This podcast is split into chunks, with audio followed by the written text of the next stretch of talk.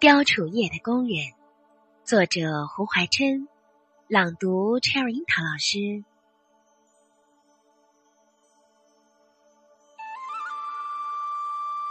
从前，宋国有一个聪明的工人，他用玉雕成一片楚叶献给国王。